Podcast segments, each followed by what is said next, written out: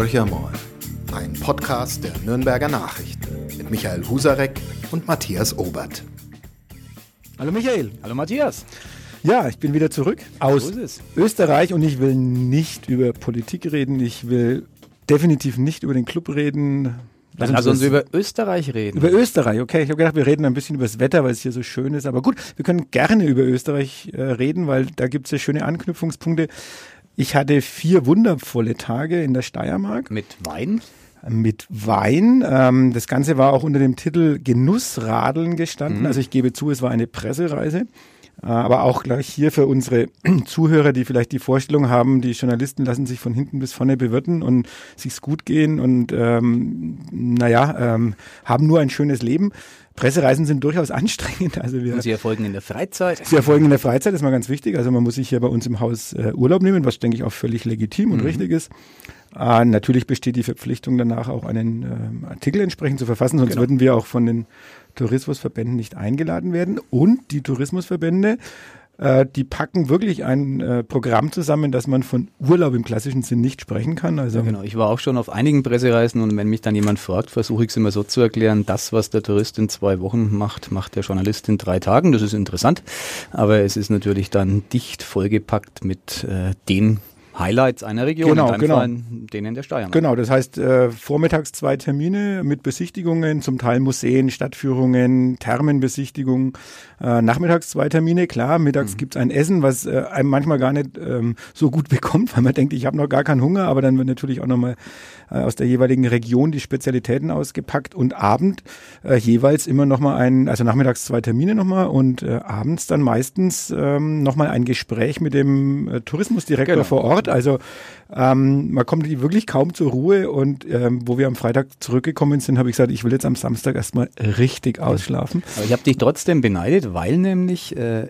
ich, ich glaube, ich war bewusst zumindest noch nie in der Steiermark. Ich war einmal in Graz, ähm, aber ich kenne die Gegend wirklich schlecht. Ich kenne Österreich ansonsten relativ gut. Aber ich war im Sommer in meinem Urlaub äh, mit meiner Familie auf einer Almhütte im Großaltal und äh, war da einen Tag lang alleine Bergwandern. Da durfte ich dann auf den Gipfel gehen und habe mir den Gamskar-Kogel rausgesucht, einen Berg 2500 Meter hoch knapp leicht zu besteigen und äh, dort oben steht eine Hütte, das war das Besondere, die, die Gasteiner Hütte und äh, die wird bewirtschaftet von einem äh, Wirt aus der Steiermark. Äh, Okay. Und der wiederum, das fand ich total witzig, hat sozusagen aus seiner Alpenvereinshütte äh, eine kleine Gourmetstation auf zweieinhalbtausend Meter Höhe gemacht ähm, und serviert unter anderem steirische Weine. So kam ich da als unbedarfter Wanderer, ohne davon zu wissen, hin und äh, ging dann tatsächlich mit einigen delikaten Tropfen ähm, im Magen wieder nach unten. Es war wohl bekömmlich, war auch nicht zu viel, aber da habe ich steirische Weine schätzen gelernt. Deswegen kam ich auch drauf und habe dich gefragt, ob du Wein getrunken hast. Also völlig zu Recht, die Weine sind wirklich vorzüglich, wobei diese Region, also wenn du hast Graz genannt und dann ist ja so die Bergregion, ist ja in, Ste in der Steiermark relativ bekannt, ist auch eine äh, große Tourismusregion und so wie äh, uns es erzählt wurde, ist in, in der Südsteiermark, wo wir jetzt unterwegs waren, also Grenze zu Ungarn, Grenze zu Slowenien, früher Eiserner Vorhang. Das sind so ein bisschen das Armenhaus von Österreich ist es gewesen. Ähm, fühlt sich, glaube ich, immer noch ein bisschen so die Bevölkerung, dass sie ein bisschen so ein abgeschnitten, abgehängt sind, aber hat natürlich dadurch auch einen ganz besonderen Charme entwickelt. Und äh, bei den Weinen schaut so aus, dass ich äh, ja mit, mit äh, Reben in Kontakt kam, die ich eigentlich nicht unbedingt mag. Also Traminer Weine wurden immer wieder empfohlen und ich habe mir gedacht, wow, diese süße ge- Pampe da. Würzig und äh, Genau, genau. Ist aber überhaupt nicht mehr dort so. Also sehr trocken ausgebaut.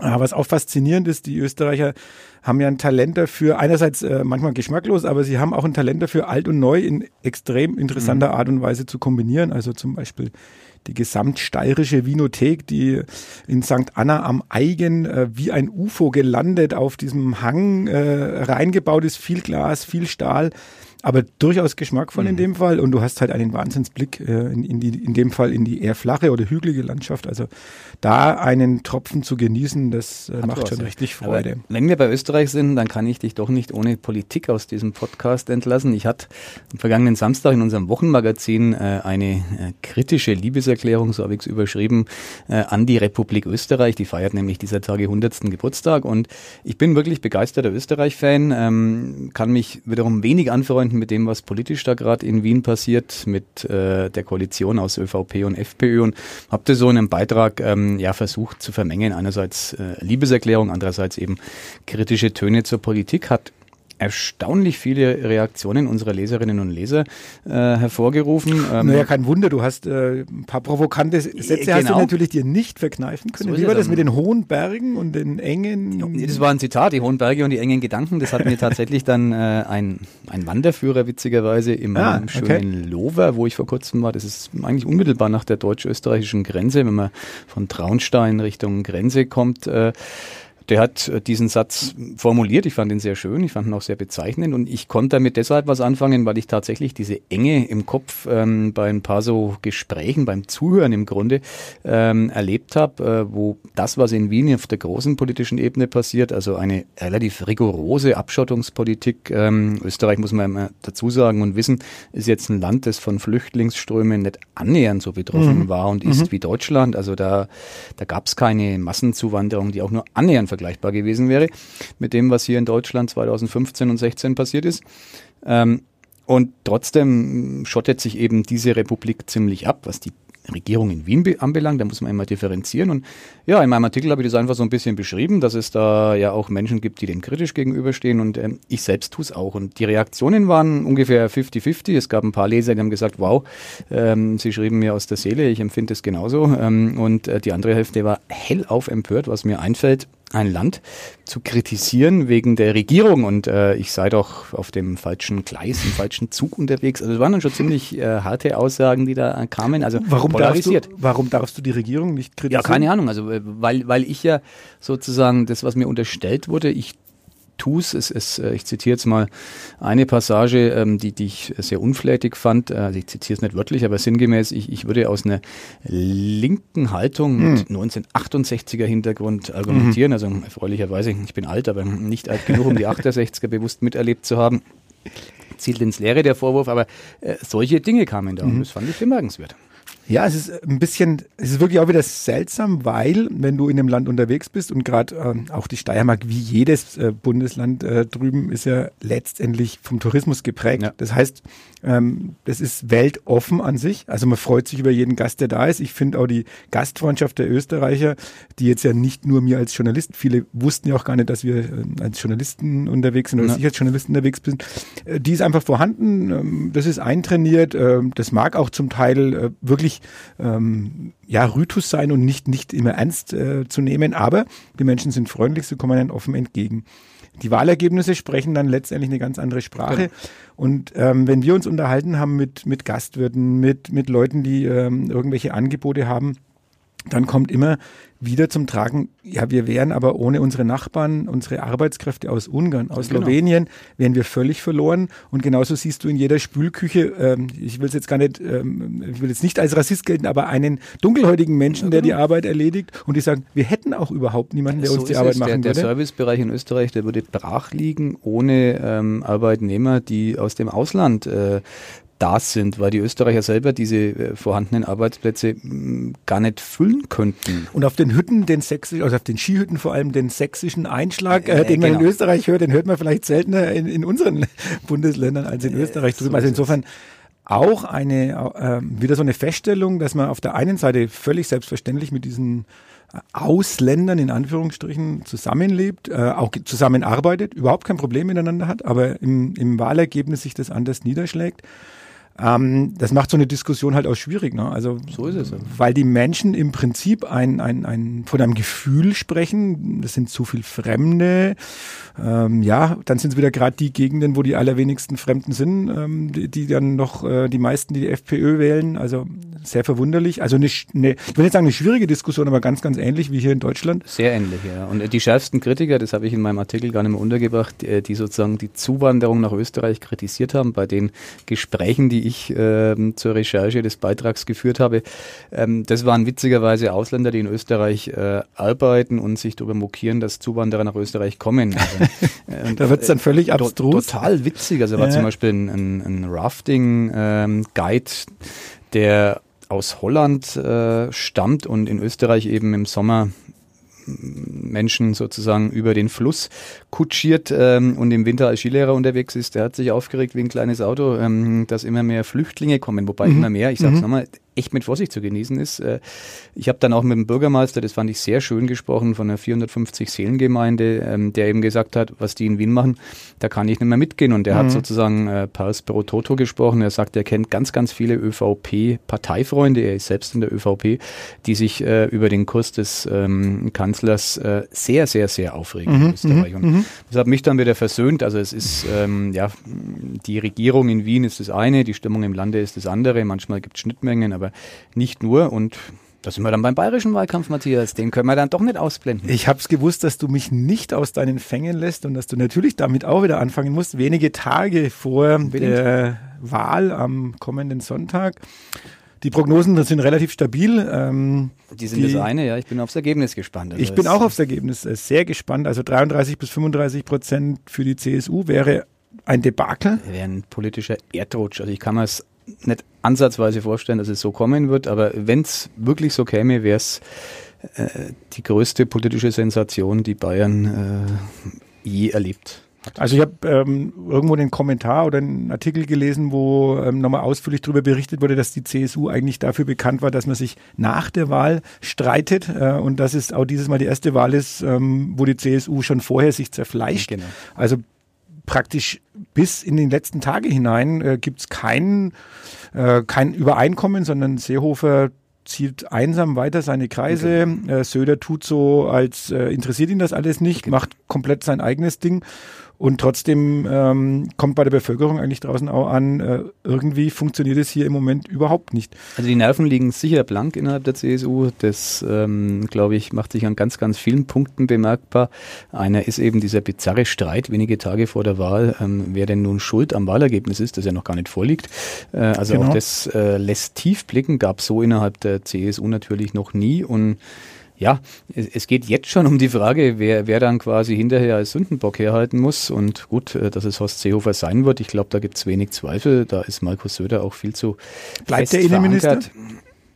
Ja, wenn es nach Seehofer geht, ja. Die, die spannende Frage ist ja, geht es dann noch nach Seehofer? Mhm. Also ich glaube, ich persönlich glaube, dass ähm, der CSU-Parteivorsitz und der Innenminister eng verbunden sind. Natürlich äh, wird man das öffentlich so nie bestätigen. Ähm, das eine ist die Berufung in ein Kabinett, das andere ist der Vorsitz einer Partei. Aber es gibt da einen inneren Zusammenhang aus meiner Sicht. Also die Botschaft von mir ist, er wäre nicht Innenminister, wenn er denn nicht CSU-Parteivorsitzender wäre. Und ich glaube, man muss kein Prophet sein, um zu sagen, dass er den Parteivorsitz äh, relativ rasch verlieren wird, wenn das Ergebnis tatsächlich in dem Bereich, äh, also unter 35 Prozent beispielsweise liegen würde, ähm, da wäre er nicht mal allzu lange im Amt zu halten, gleich was er selber sagt. Und dann als Folge würde man ihm vielleicht Gelegenheit geben, eine elegante Ausstiegsstrategie äh, aus dem Kabinett zu wählen. Nach allem, was wir von Seehofer wissen, äh, würde die wahrscheinlich ähm, ohne was zu tun einfach ähm, sozusagen vorbeiziehen lassen. Und ich glaube, dass es dann soweit wäre, dass die eigenen Reihen ähm, zu härteren Maßnahmen greifen. Die CSU war schon immer hart im Umgang mit äh, denjenigen, die sie verantwortlich gemacht haben für eine Niederlage es ist bestimmt so, dass es hart werden wird danach. Also ich glaube, wir als Journalisten können uns auf äh, interessante Wochen auch spannende nach der Wahl und spannende und Tage und Wochen, vor allem dann natürlich auch die Koalitionsfrage, die dann ansteht, äh, mit einer SPD, die bei irgendwo zwischen 11 und 12 Prozent landen wird, so wie es ausschaut nach den Umfragen. Äh, die Grünen, die äh, immer mehr nach oben gehen. Ähm, weil sie wahrscheinlich wirklich im Moment auch so als, als äh, linke Alternative ein ganz gutes Bild abgeben. Ja, gar nicht mal links, ja auch als bürgerlich. Als bürgerlich, sozusagen ja, ja, die, ja. die große Stärke ja, der Grünen momentan ist, dass er immer noch in dem, ähm, ja, in der öffentlichen Meinung als linke Partei gelten, sozusagen da ähm, Stimmen abschöpfen, aber andererseits eben auch als bürgerliche, als von Bürgern wählbare Partei, von Bürgern meine ich jetzt von wertkonservativen Bürgern, gelten und äh, das macht sie momentan so stark in den Umfragen. Da muss man auch abwarten. Äh, die Grünen waren traditionell in den Umfragen eigentlich immer stärker, mhm. als es ihr tatsächliches Wahlergebnis dann wiedergespiegelt hat. Woran das äh, gelegen hat, weiß ich nicht. Und ich bin gespannt, ob es äh, dieses Mal auch so sein wird oder ob sie das Umfrageergebnis wirklich dann auf die Straße bringen. Aber auch den Grünen spielen ja im Moment die Themenlage eigentlich komplett in die Karten, muss man sagen. Also wir hatten einmal einerseits Hambacher Forst, was sicherlich jetzt mhm. kein bayerisches Thema ist, aber was die, die Republik bewegt. Ja, ähm, klar. Das zweite Wackersdorf ist oft zu hören. Ich glaube, genau. der Vergleich ist sehr, sehr gut. Da verzockt sich in dem Fall ein Energiekonzern RWE mit freundlicher Unterstützung äh, der Landespolitik in Nordrhein-Westfalen äh, und der Kohle-Lobby in Deutschland. Äh, und Sie haben sich wirklich darauf versteift, diesen Hambacher Forst äh, zu roden. Jetzt ist es ja gerichtlich mal vorläufig unterbunden. Ich halte es inzwischen für politischen und äh, energiewirtschaftlichen Wahnsinn. Ähm, energiewirtschaftlicher Wahnsinn war es auch vorher schon. Mittlerweile ist es noch dazu ein politischer. Bin sehr gespannt, wie das ausgeht. Die Zahlen der Protestierenden, die Art und Weise des Protests, das wird ja zum sehr breiten Protest. Familien äh, sind dort, äh, lässt mich tatsächlich auf Wackersdorf zurückblicken, wo am Anfang auch, zumindest von der CSU-Seite, niemand gedacht hat, dass die paar Menschen, die am Zaun in Wackersdorf bei der geplanten geplanten Wiederaufbereitungsanlage demonstriert haben, so ein Projekt tatsächlich zu Fall bringen können. Genau. Sie haben es im Endeffekt dann geschafft. Und die Diskreditierung, dass man eben sagt, das sind bei linke Spinner, das sind die Chaoten, genau. äh, werfen mit Fäkalien auf die Polizisten, schmeißen in Wackersdorf mit Steinen auf die ja. Polizisten. Das hat sich ja komplett äh, auch gedreht, weil der Einsatz genau. der Polizei in, in Wackersdorf mit Tränen, also mit damals äh, Wasserwerfer, die, die dann äh, versetzt waren, das Wasser mit äh, Nerven Gasgiften, also äh, zumindest, dass das zu Schädigungen geführt hat äh, ja. in, in, im Hambacher Forst mit einem Toten inzwischen. Also das sind alles Dinge, die, glaube ich, dann äh, letztendlich nochmal die, auch die normalen Bürger sagen, Leute, jetzt ist aber mal gut, genau. so kann es nicht weitergehen. Ähm, dann haben wir die CO2-Debatte natürlich äh, jetzt, äh, wo die deutsche Regierung, äh, die Bundesregierung kein Ruhmesblatt abgibt, sich auf der einen Seite den eigenen Bürgern, Bürgern gegenüber generiert als Vorreiter im mhm. Klimaschutz, auf dem EU-Gipfel dafür kämpft, dass die höheren Werte, die sowohl von der EU-Kommission als auch vom Europarat gefordert werden, dass die, dass man sagt, nee, da müssen wir schon drunter bleiben, weil wir haben ja schließlich ähm, an unsere Autoindustrie zu denken und dann schrägerweise die Länder, mit denen man im Moment in der Flüchtlingsfrage völlig im Clinch liegt, auf der Seite der Bundesrepublik stehen, genau. weil dort etliche Zulieferfirmen äh, für unsere äh, Automobilindustrie zugange ist. Und da profitieren klar die Grünen, die halt sagen, ja, Leute, wir, wir haben es euch schon lange genug gesagt. Genau. Ähm, Und man muss ja jetzt wirklich jenseits der Parteizugehörigkeit sagen, dass es im Energie Energiebereich, bei der Energieversorgung ja, äh, finde ich, nicht parteipolitische Grenzen geben darf. Mhm. Das ist ja ein Thema, das die Zukunft, unsere Kinder, unsere Enkelkinder und äh, deren Kinder wiederum dann betrifft. Und ich halte es schon für sehr unverantwortlich, wenn man immer noch auf äh, Energieformen setzt, ohne Not aus meiner Sicht, weil man es anderweitig kompensieren könnte, die definitiv umweltschädlich sind. Also da habe ich wenig Verständnis dafür. Jede Art der Energiegewinnung oder fast jede äh, hat so ihre Tücken, keine Frage, aber es gibt eben welche, die haben ein paar mehr Tücken und ähm, dass man da die Finger nicht davon lassen will, ist ja ausschließlich durch ähm, Lobbyismus zu erklären, ist ein bisschen so wie die Dieseldebatte. Auch da hat die Autolobby ganze Arbeit geleistet. Der sogenannte hm, Dieselkompromiss der Großen Koalition ist eine Farce hoch drei. Ja, aber es gibt ja auch so Stimmen, also ich habe diesen RWE-Vorstandsvorsitzenden gehört, ähm, aber auch aus der Politik. Äh, ich glaube, es war sogar aus, aus der Ecke der CSU in dem Fall, kann aber auch CDU gewesen sein, dass man sagt, ähm, und äh, natürlich der Herr Lindner was von der FDP, die sagen, ja, wir wissen inzwischen, dass die Bürger gegen alles sind. Also sie sind gegen Braunkohle, sie sind aber auch gegen Stromtrassen, sie sind gegen Windräder, sie sind gegen Photovoltaikanlagen. Ähm, wir müssen endlich mal wieder dahin zurückkehren, dass die Bürger sagen, für was sie eigentlich stehen. Ich glaube, das ist auch eine Missachtung einfach äh, von, von menschlichen, ganz normalen Verhaltensweisen, wo die sagen, natürlich möchte ich nicht unbedingt das Windrad vor meiner Haustüre haben, aber es geht dann trotzdem ums Verargumentieren und, und auch festzulegen, wo sind die großen Linien. Äh, da bewegen wir uns hin und dann erlaube ich eben auch Windräder und mache nicht solche Kompromisse wie damals noch Seehofer in Bayern Genau. äh, mit seinem, was war das, 6H, glaube ich? 10H, Äh, 10H, genau. 10H-Regelung, ja. Also- Also, nee, da, da hast du absolut recht. Und ich halte es für eine sehr, sehr arrogante Haltung der Politik, sozusagen den Bürgern zu unterstellen, sie wären nur dagegen. Natürlich artikuliert sich der Wille gegen ein Projekt in der Regel ähm, besser und, und lautstärker als der äh, für etwas. Nur dieses Dagegensein hat ja oft einen Grund, wenn man den Grund ähm, hinterfragt. Beim Hambacher Forst ist es eben ein Unwohlsein mit, mit dieser Art und Weise der Braunkohleförderung. Die will einfach in der Gesellschaft kaum mehr jemand. Die will die Kohlelobby aus nachvollziehbaren Gründen und die wiederum haben sehr starke Verbündete in der Politik. Und ich finde, da muss die Politik sich schon an die eigene Nase fassen und mal andersrum fragen, auf wen hören wir denn? Äh, auf wen sollen wir hören? Meines Erachtens auf die Wählerinnen und Wähler. Und äh, ich bin mir sehr sicher, dass dann nicht nur eine Antipolitik rauskäme, sondern eine, die von einem breiteren Konsens getragen wäre. Wenn man es auf die ganz großen Linien ähm, zurückführt, dann ist es einer der Gründe, einer von vielen, fürs Erstarken der populistischen Bewegungen, äh, dass sozusagen die traditionellen politischen Eliten und äh, die Parteien, denen sie angehören, äh, ein bisschen vergessen haben, auf die Sorgen und Nöte der Menschen zu hören. Und ähm, da konnten sich in, in dem Biotop sozusagen äh, populistische Bewegungen wunderbar entwickeln. Und ähm, das sollte man eigentlich jetzt verstanden haben und äh, besser äh, sozusagen auf, auf, auf die Menschen achten. Da, da sehe ich ein großes Defizit. Ja, wenn, wenn wir zur Landtagswahl nochmal blicken und mögliche Konstellationen, würde es denn Sinn machen, dass zum Beispiel Grüne mit der CSU überhaupt koalieren? Oder ist das Ja, nicht auch das. Ende, das Ende des Glaubens an die Grünen, weil sie zu viel faule Kompromisse eingehen müssen? Nö. Also das glaube ich ehrlich gesagt überhaupt nicht. Das wäre eine spannende neue Konstellation, die es ja so noch nie gab. Erstens mal unterstelle ich, dass selbst die CSU landfähig ist. Also ich würde jetzt nicht äh, glauben, dass sie in Koalitionsgesprächen mit den Grünen, die ja in Bayern übrigens unter höchstem Zeitdruck zu absolvieren sind. Es bleiben äh, gerade mal drei Wochen nach der konstituierenden Sitzung des Landtags Zeit, um eine Koalition zu bilden, sonst stehen Neuwahlen an. Wird kaum Echt? jemand wollen. Das im, wusste ich jetzt nicht. Ja, also ist das im ist Wahlgesetz im, im, so? im, äh, in der Verfassung sozusagen Ah, ist okay. das äh, so geregelt. Der Mhm. Landtag äh, muss sich relativ rasch konstituieren Mhm. und er muss dann eben innerhalb dieser Frist ähm, eine Regierung hervorbringen. Also was auf der Bundesebene passiert ist, äh, lähmende ähm, Sondierungsgespräche und dann Koalitionsverhandlungen, die dann einmal sogar scheitern durften, ehe dann eine neue ähm, sozusagen Reihung dran kam. Äh, die GroKo jetzt, die wir haben, ähm, das Ganze über ein halbes Jahr sich hingezogen hat, kann es in Bayern nicht geben. Also man wird da relativ rasch zur Sache gehen müssen.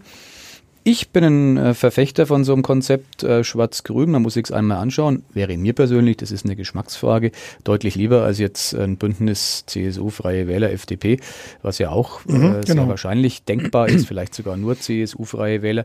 Da würde ich Aber mir ja wenig von der- erwarten.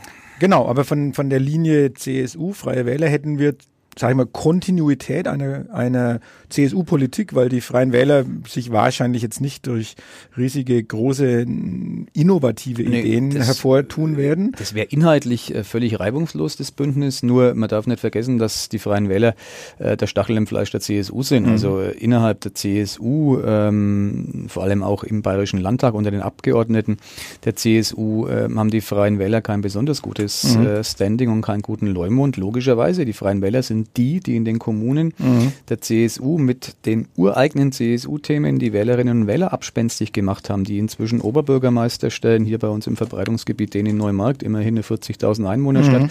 Äh, Das schmerzt die CSU zutiefst und äh, da gibt's große Widerstände, innerparteiliche mit den Freien zu koalieren. Da mag Hubert Aiwanger sich noch so oft äh, andienen. Ich glaube nicht, dass das so einfach wäre und äh, ein Bündnis mit den Grünen mag auch vielen schwerfallen innerhalb der CSU. Da hätte man aber sicherlich dann äh, zumindest die Gewissheit, dass es ähm, die, die Mehrheit der Bevölkerung, zumindest ein großer Prozentsatz, mal ganz interessant fände, äh, diese Ko Koalition sich anzuschauen. Also zumindest ist ja schon mal äh, auch interessant zu sehen, dass bei den letzten großen Demos in, in München, wo es ähm, um, um äh, Flächenverbrauch ging und auch jetzt um gesunde Ernährung, dass ja zum Teil der Bauernverband auf einmal mit, mit den Grünen auf der Straße steht. Also wäre vielleicht vor 10, 15 Jahren, äh, wenn man das jemandem erzählt hätte, dann hätten die gesagt, ich könnte jetzt mal so langsam äh, Genau. ein bisschen behandeln, äh, aber das wird es niemals geben. Also auch da tun sich ja Wege auf, die man vorher kaum zu denken wagte.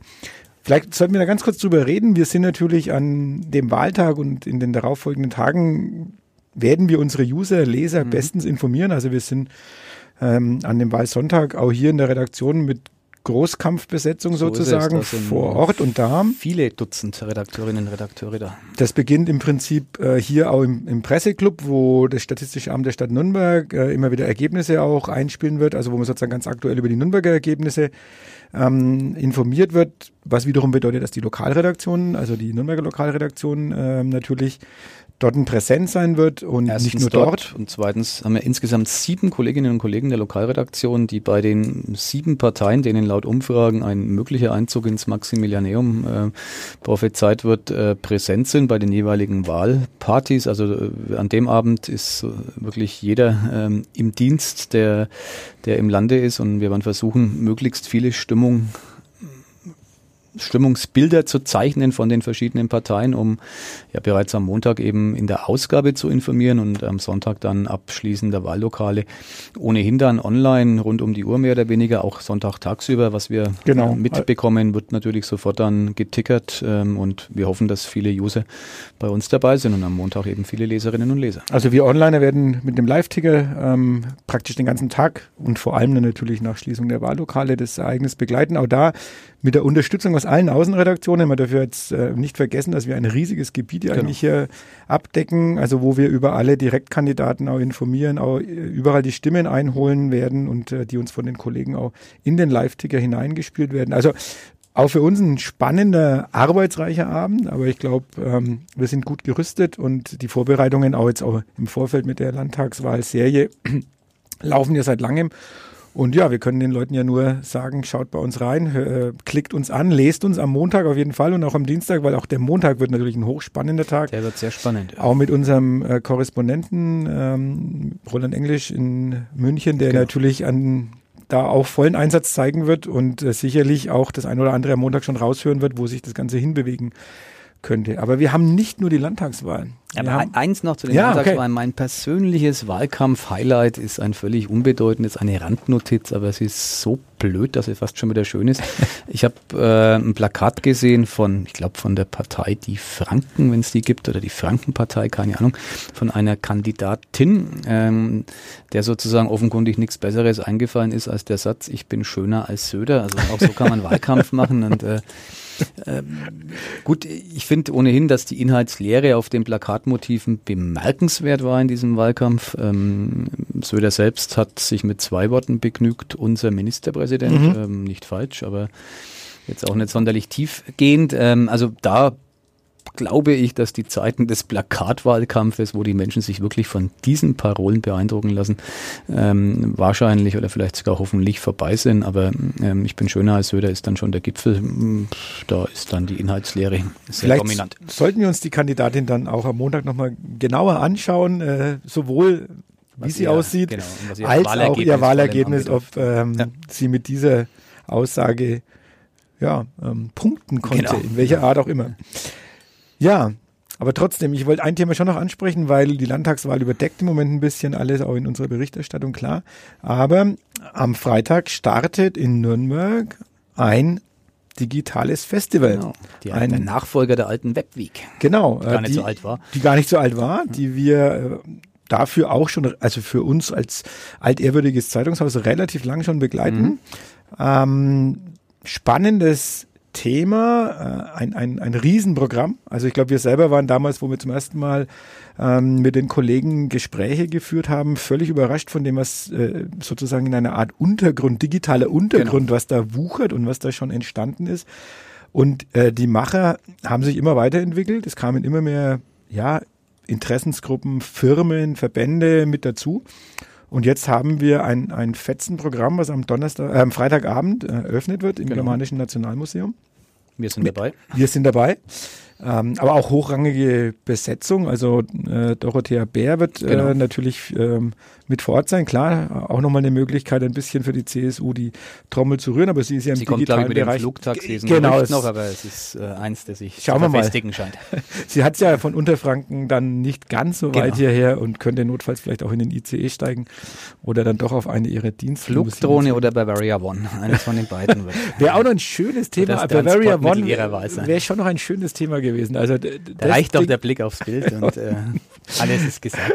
Genau, ja. Ähm, Ja, wir sind bei diesem äh, Digitalfestival wirklich äh, auch als Nürnberger Nachrichten dabei. Ähm, am Montagabend ähm, habe ich das Vergnügen mit dem Programmdirektor, Informationsdirektor heißt er, glaube ich, des Bayerischen Rundfunks, äh, Rundfunks, Herrn Hinrichs, zu diskutieren über wie ich finde, ein ganz spannendes Thema. Welche mm, Chancen haben, ähm, hat Qualitätsjournalismus im digitalen Zeitalter? Also wie, wie kann man im Netz sozusagen Gehör finden gegen all die Filter, Blasen und Echokammern? Ähm, mal schauen, was äh, da für eine Diskussion zustande kommt. Ich freue mich auf jeden Fall drauf und mindestens so spannend ist dann äh, der Freitag in einer Woche, wo wir eine Nacht der künstlichen Intelligenz mitveranstalten. Äh, Im Museum für Kommunikation ist die dann, ähm, wo es eben um die Themen geht, KI und wie verändert sie uns und unsere Welt. Also nach allem, was man weiß, wird es die massivste Veränderung, vielleicht sogar noch massiver als die industrielle Revolution selber, garantiert ähm, wesentlich nachhaltiger als die, die Erfindung äh, beispielsweise des äh, Computers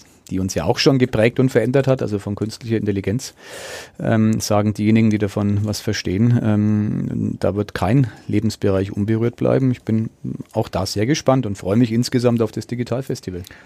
Genau, das Programm unter nürnberg.digital abrufbar. Was, glaube ich, auch ganz wichtig ist, fast alle Veranstaltungen, alle Veranstaltungen sind kostenlos. Genau, also man muss sich irgendwie offen, registrieren und genau, kann sich registrieren lassen damit kommt dann rein. Äh, es nicht zur Überfüllung kommt, genau. aber die Registrierung wie gesagt, kostenlos über diese Webseite auch das finde ich extrem toll, dass wirklich jeder, der sich für irgendein Thema interessiert, äh, vom Dojo-Code über YouTube bis hin zu Themen, von denen ich äh, das nicht mehr aussprechen kann, um was es eigentlich genau geht, geschweige denn, äh, was davon verstehe, obwohl ich jetzt, glaube ich, als Onliner ja, immer noch ein bisschen nah an der Branche dran bin, aber auch da merkt man, was sich da in einer unglaublichen Geschwindigkeit eigentlich tut. manche Dinge verschwinden auch wieder, manche Dinge werden richtig groß. Und das kann man in Nürnberg miterleben. Man kann wirklich hautnah dabei sein und das ist, glaube ich, völlig egal, in welcher Altersgruppe man sich bewegt und welchen Kenntnisstand man hat, sondern einfach reinschnuppern, ausprobieren, hingehen. Ganz, ganz tolle Sache, können wir wirklich nur ähm, beste Werbung dafür machen und natürlich für unsere Veranstaltung auf jeden Fall. Aber da bin ich zuversichtlich, dass wir da sehr viele Zuhörer haben werden, weil es eins der spannendsten Themen sicherlich ist, die uns in den nächsten Jahren genau. begleiten werden, die künstliche Intelligenz. Da werden wir nächste Woche drüber reden und nachdem Matthias jetzt Schluss machen will, kann ich ihm doch einen Satz nicht ersparen. Zwei Auswärtsspiele, 0 zu 13 Tore und dann eine Jobgarantie für den Trainer bis zum Saisonende. Das kann nur der erste FC Nürnberg sein. Äh, deswegen komme ich von diesem Verein nicht los, weil er immer wieder für Sensationen, manchmal auch für Siege, äh, sorgt Wahnsinn. Und der Herr Bornemann hat natürlich auch vollkommen recht, diese Garantie auszugeben, weil eins ist auch klar, die Serie ist ja jetzt, und uns, wir haben es bloß als normale Fans nicht ganz richtig verstanden. 0 zu 7, ein 0 zu 7 bedeutet ein 0, ein 3 zu 0 im Heimspiel.